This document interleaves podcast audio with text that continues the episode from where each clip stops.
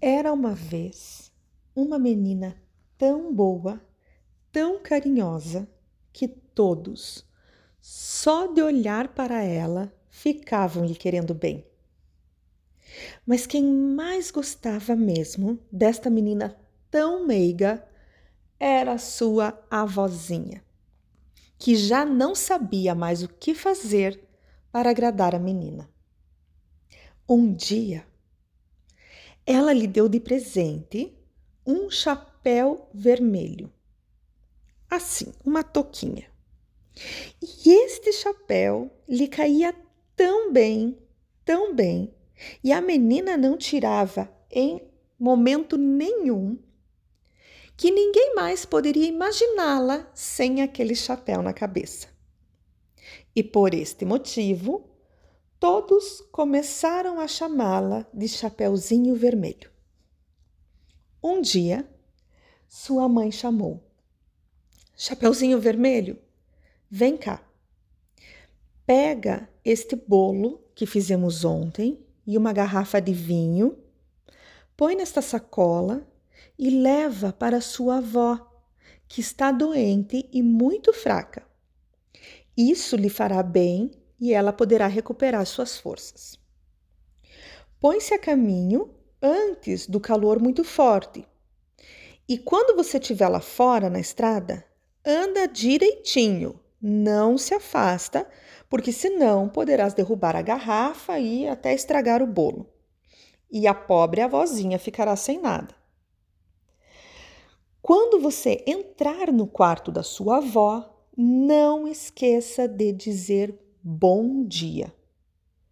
E não fica olhando tudo, né, curiosa pelos cantos. Ah, pode deixar, mãe, disse a Chapeuzinho Vermelho. Farei tudo conforme o combinado. Acontece, porém, que a avózinha morava no bosque, cerca de meia hora da vila. E quando o Chapeuzinho Vermelho entrou no bosque, encontrou-se com o lobo. A garotinha não se assustou de forma alguma, porque ela não fazia a menor ideia de que o lobo era um bicho tão malvado. Bom dia, Chapeuzinho Vermelho, disse ele. Bom dia, lobo. Aonde vais tão cedo, Chapeuzinho Vermelho? Ah, eu vou à casa da minha avó. E o que tens nessa sacola? Bolo e vinho. Nós fizemos bolo ontem e eu vou levá-lo para minha avózinha porque ela está doente e muito fraca. Assim, ela logo poderá se refazer. Hum. E me diz uma coisa, Chapeuzinho Vermelho. Aonde mora a sua avózinha? Ah, mais ou menos uma meia hora daqui, bosque adentro. A casa dela, disse a Chapeuzinho Vermelho, fica embaixo de três grandes carvalhos e em cima, um pouco acima das moitas de avelã. Com certeza você conhece. O lobo, porém, pensou: Hum, esta menina tão meiga, macia, na certa deve ser um bocado saborosa muito melhor que a velha avó. Terei de usar esperteza para conseguir apanhar as duas. Continuou ainda por algum tempo, andando ao lado da menina, e depois disse: Chapeuzinho Vermelho, repara nessas lindas flores. Por que, que você não dá uma olhada? Eu acho que você não está nem ouvindo o belo canto dos pássaros. Está caminhando tão compenetrada, parece até que está indo para a escola. Tá, e tem tanta, tanta diversão aqui no bosque. Chapeuzinho Vermelho levantou os olhos e via os raios de sol dançando por entre as árvores. Tudo era tão lindo e estava cheio, cheio de lindas flores. Então ela pensou: se eu levar um ramo de flores para minha avó, ela vai ficar muito alegre. E ainda é cedo. eu chegarei a tempo. Afastou-se um pouco do caminho para pegar as flores, se abaixou para colher uma e mal arrancou a flor, um pouquinho mais à frente avistou outra que era ainda mais bonita.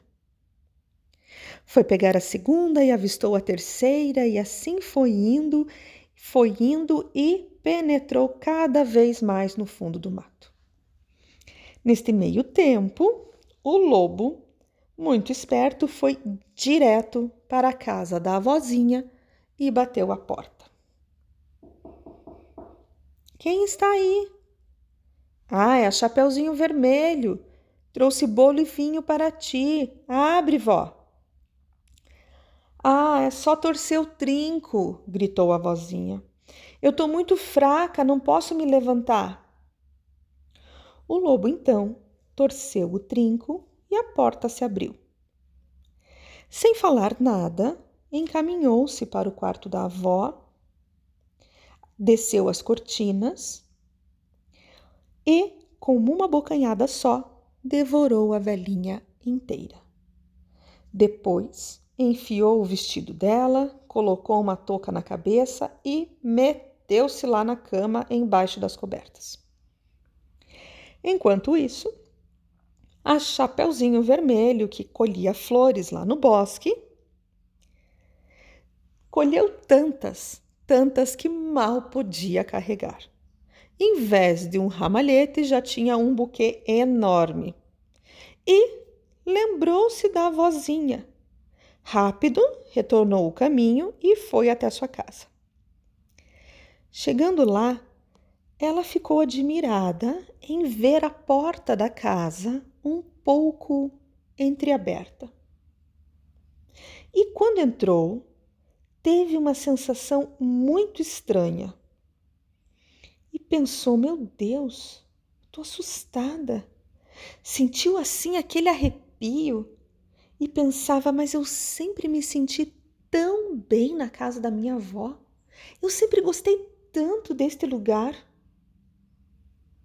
Lembrou-se da recomendação da sua mãe e logo foi falando: Bom dia! Mas não obteve resposta.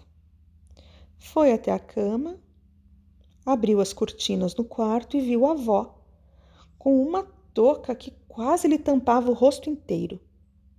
Parecia tão estranha.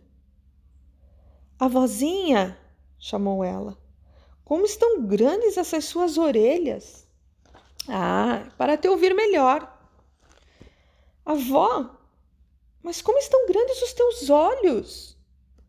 É para te ver melhor. E como estão grandes suas mãos? É para pegar-te melhor. E que boca mais horrível!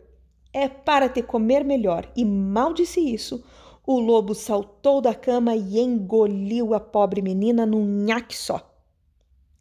Tendo então saciado a sua fome, se dado por satisfeito, ele meteu-se lá novamente na cama, embaixo das cobertas, e adormeceu profundamente.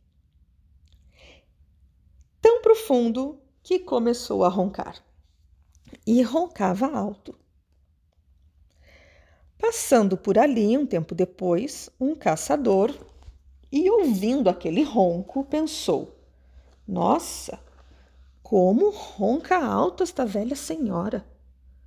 Vou dar uma olhada, ver se ela está bem, se não precisa de alguma coisa. Entrou no quarto e, aproximando-se da cama, viu o lobo dormindo.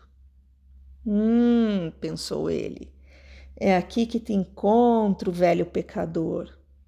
Há muito tempo eu te procurava e já ia dar-lhe um tiro quando se lembrou que talvez o lobo pudesse ter devorado a avózinha e, quem sabe, ele ainda poderia salvá-la. Rapidamente largou a espingarda e pegou uma tesoura, pondo-se a abrir a barriga da fera adormecida.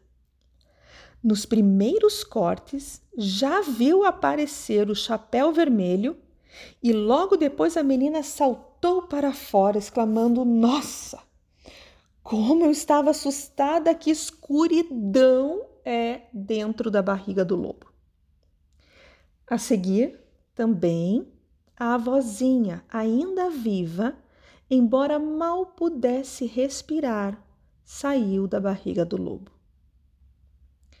Rapidamente, Chapeuzinho Vermelho correu para fora e pegou grandes pedras que estavam no quintal, e ela e o caçador puseram-se a encher a barriga do lobo. Costuraram tudo e foram comer bolo e vinho.